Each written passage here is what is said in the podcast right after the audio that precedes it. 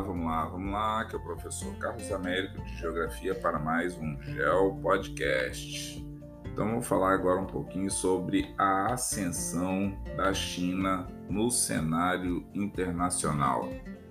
Agora imagina pegar um país como a China, com todos os seus quase 3 mil anos de história, um conhecimento absurdo sobre várias áreas e querer falar num podcast de 10 minutos. Galera, esquece. Impossível. Nem que eu fosse um gênio, eu iria conseguir fazer isso. Então é o seguinte, já sabe que eu vou começar aqui de repente falar sobre alguns assuntos e vocês vão precisar complementar esse quebra-cabeça imenso.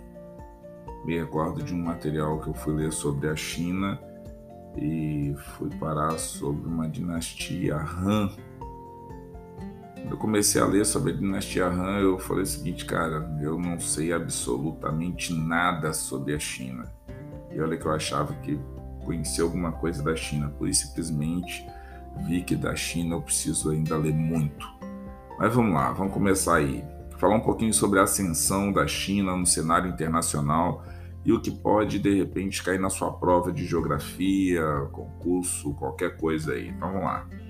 China, localização e divisão administrativa, pelo menos é o que nós vamos cobrar aí de todo mundo. Então, olha só.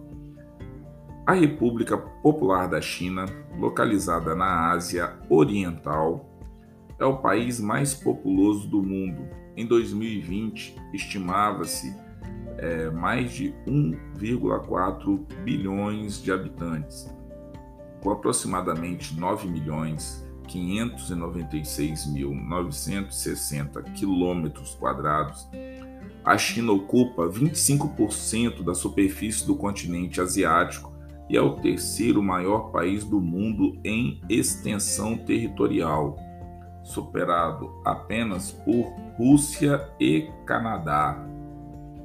Então vamos lá, vamos seguindo aí porque tem coisa pra caramba para falar. Então já sabe aí, apenas Rússia e Canadá na frente, depois China. Então, olha só, a cidade de Macau, com aproximadamente 28,2 quilômetros quadrados, pertenceu a Portugal é, do século XVI até o final de 1999. Neste ano, Macau voltou a ser território chinês após um acordo com Portugal os portugueses é, a receberam em 1557 como presente do imperador chinês em reconhecimento à ajuda no combate ao pirata, né? Shao Tslao. Atualmente, a economia de Macau baseia-se no turismo e na indústria têxtil. É, em 2018, sua população era estimada em aproximadamente 634 mil habitantes. Hong Kong, que pertence, ou no caso, pertenceu aos ingleses, é, é outra região administrativa é, especial da China.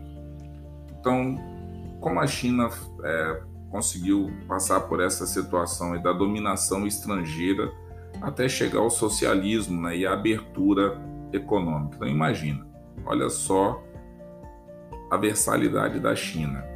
China se forma como território, passa um período como dominação estrangeira dentro do seu território, da dominação estrangeira vai para o socialismo e do socialismo abre a sua economia. Então já se tem uma ideia de que a China não é um país tão retrógrado assim, porque sabe aonde pode fazer abertura e aonde não pode, e como que vai ser feito isso daí. Lembrando que, como um bom estudante de geografia, você tem que saber analisar os outros países do planeta Terra, mas você não tem que é, levantar juízo de valor sobre nenhum desses países, até porque cada um tem autonomia de gerenciar o seu território conforme as suas leis e em respeito à lei dos outros países. Isso daí se chama e vai na direção da soberania, ok? Então, olha só, durante o século XX, a China passou por várias situações políticas e econômicas. Então, essa parte aí da dominação estrangeira e a Revolução Socialista, no caso, envolvia Rússia, Grã-Bretanha, Alemanha, França, Japão, Estados Unidos, mantinham, desde o século XIX, eh, bases comerciais ou áreas de influência dentro do território chinês. Lembrando, a China não é um dos países mais populosos na semana passada. Já tem essa população alta já tem um certo tempo. Então, significa população alta mercado consumidor, consumo de recursos naturais e de matérias-primas. Vamos seguindo aí. O neocolonialismo e o imperialismo é, submeteram a China aos interesses capitalistas mundiais, transformando o país em fornecedor de matérias-primas e comprador de produtos industriais. Em oposição à dominação estrangeira, grupos nacionalistas chineses se organizaram dando início à luta de libertação nacional. É, posteriormente, passaram a disputar o poder central com os é, socialistas chineses, como resultado da vitória dos socialistas em 1 de outubro de 1949, olha aí, final da Segunda Guerra Mundial, 1945. Foi proclamado então em 1949 a República Popular da China, sob liderança de Mao Tse-tung. Guarde esse nome aí, Mao Tse-tung. Então, observa como as coisas vão meio que se entrelaçando na linha histórica. 11 de setembro, atentado às Torres Gêmeas, tempo técnico científico informacional, Guerra Fria, queda do Muro de Berlim, glasnost, perestroika, é... aí você tem é, o socialismo chegando ao poder em 49, fim da Segunda Guerra Mundial, todo o processo é para começar a Segunda Guerra. Então, olha só como você vai criando uma linha histórica que é importante como você aluno de geografia entender que toda hora o planeta Terra ele vai se redividindo e se recolocando conforme aquela divisão clássica entre América, Europa, África, Ásia, Oceania. Isso daí vai tendo uma compartimentação, várias regionalizações vão surgindo.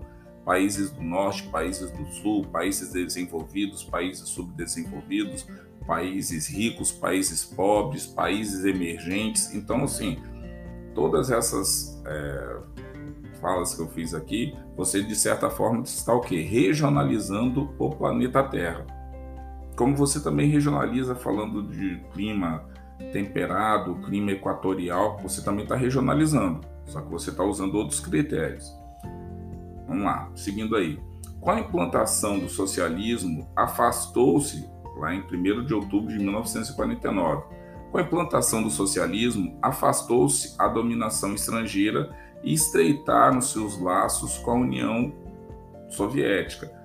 É, é bom lembrar que nessa época ocorria o que nós chamamos de Guerra Fria e a bipolarização do mundo de uma forma geopolítica. De um lado, você tinha a União das repúblicas socialistas soviéticas e do outro lado os Estados Unidos da América do Norte, ok?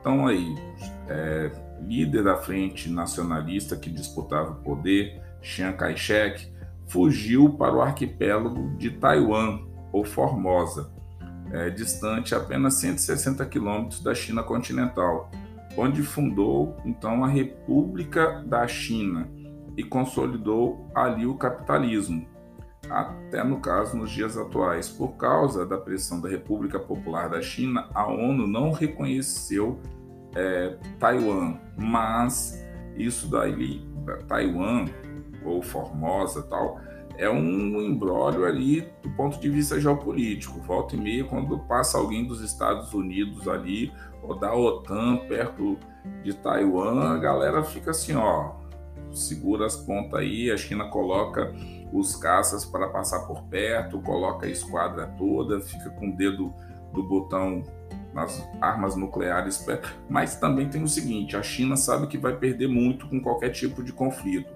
Hoje a China é um país que volta-se no planeta Terra para o desenvolvimento econômico das suas bases, comprando empresas em vários é, lugares do mundo e aqui no Brasil. Inclusive, uma das atividades que nós temos que fazer é falando sobre as várias empresas que estão aqui dentro do Brasil e que são chinesas, né? Então vamos seguir aí. Então, olha só, abertura econômica e a implantação da economia socialista de mercado. Então, entre 1949 e 1976, durante o governo de Mao Tse Tung, a população chinesa passou é, por grandes dificuldades, é, convivendo com fome, que matou milhares de camponeses, as reformas sociais e econômicas é, promovidas por Mao Tse Tung não foram plenamente bem sucedidas e após é, a morte dele, a ala reformista do Partido Comunista Chinês assumiu o poder, implantou reformas na sociedade chinesa que a tornaram uma potência econômica. Então, você tem aí que reformas foram essas? Então, primeiro, o desenvolvimento industrial, a modernização da agricultura e a reintrodução da propriedade de terra, investimentos em educação, investimentos em ciência, tecnologia e nas forças armadas. E outros que você começa a trabalhar em setores não só da economia, como também setores sociais. Então vamos lá, são seis pontos importantes. Primeiro, desenvolvimento industrial. Segundo, modernização da agricultura, reintrodução da propriedade de terra. Três, investimentos em educação. Quatro, ciência e tecnologia. Cinco, Forças Armadas, seis, Setor econômico e social.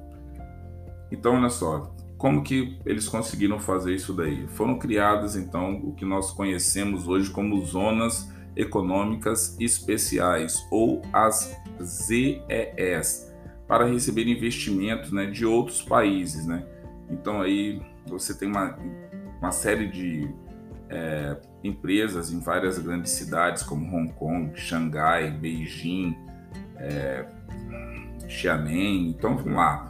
Então o que, que elas visavam? Visavam atrair empresas estrangeiras para essas zonas econômicas especiais, onde que o governo chinês oferecia redução de impostos. Então não era só redução de impostos, infraestrutura portuária, para os produtos seguirem para qualquer lugar no planeta Terra ou para receber matérias-primas vindo de outros lugares. A aeroportuária, quer dizer, podia transportar tudo pelos aeroportos, rodovias, ferrovias, abastecimento de água, rede de esgoto, estrutura de comunicação, facilidades para exportar e importar. Então, tudo isso daí foi a estrutura é, que, de apoio para essas zonas econômicas especiais, que de fato fizeram com que grandes centros né, chineses se desenvolvessem e conseguissem capitanear todo esse crescimento da China. Então, olha só, os dirigentes chineses deram o nome de economia socialista de mercado ao modelo implantado no país, que se caracteriza pela forte presença de empresas estatais, no caso do Estado, do governo, em associação ou não ao capital estrangeiro, e pela centralização política, isso é, o poder político da China é exercido pelo Partido Comunista Chinês. Ponto. Não tem democracia, no caso, seria um regime de governo em que a população de um país participa das decisões políticas de forma direta ou indireta. Então você consegue fazer uma abertura é, da economia chinesa, não foi acompanhada de uma abertura na parte política. Então, assim, na China, apesar de existirem pequenos partidos, além do Partido Comunista, a atuação deles é pouco expressiva, sufocada pela atuação do Partido Comunista. Então, do ponto de vista de outros países, ao observar a política chinesa, eles não têm espaço para diálogo. É, mas isso daí, cada um país também vai se ajustando com as suas políticas.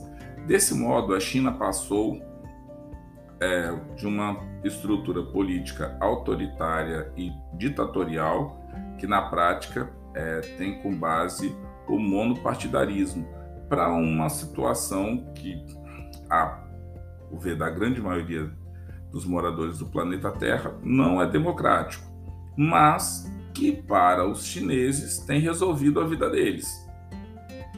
não é, se pratica demogra... ah, desculpa, não se pratica a democracia e não a liberdade de expressão, tanto escrita quanto falada, ou seja, de imprensa, em jornais, revistas, rede de televisão. Então, existe a censura pelo governo de situações como internet no país, que é controlada pelo governo. Agora também tem aquela coisa, né, galera? Para também ser uma situação de internet liber, liberada e tudo mais, e também ter uma série de fake news circulando para tudo quanto é lado também é problemático. Na verdade, eu acho que essa questão do. É a opinião minha, galera, e aí eu abro para vocês é, colocarem o que vocês também pensam. É, nós precisamos achar um meio termo. Não dá para ficar com tudo travado, não pode fazer nada, mas também não pode ter essa liberdade que alguns países têm de não ter controle de todo mundo poder usar a rede social como se fosse um lugar escondido que você pode colocar tudo, pode falar tudo e que não vai dar problema nenhum. As pessoas precisam ter um, um, um balizador planetário do que pode ser feito nas redes sociais, senão nós vamos acabar perdendo uma liberdade que é a tecnologia. E praticamente é isso daí, galera, que eu tenho para falar um pouquinho sobre a China e daqui a pouco, de repente, se der vontade, eu faço os outros aí que faltam para encerrar essa parte de falar sobre a China e o restante do planeta Terra. Tá certo, galera? Obrigado aí pela atenção e até o próximo Já o Podcast.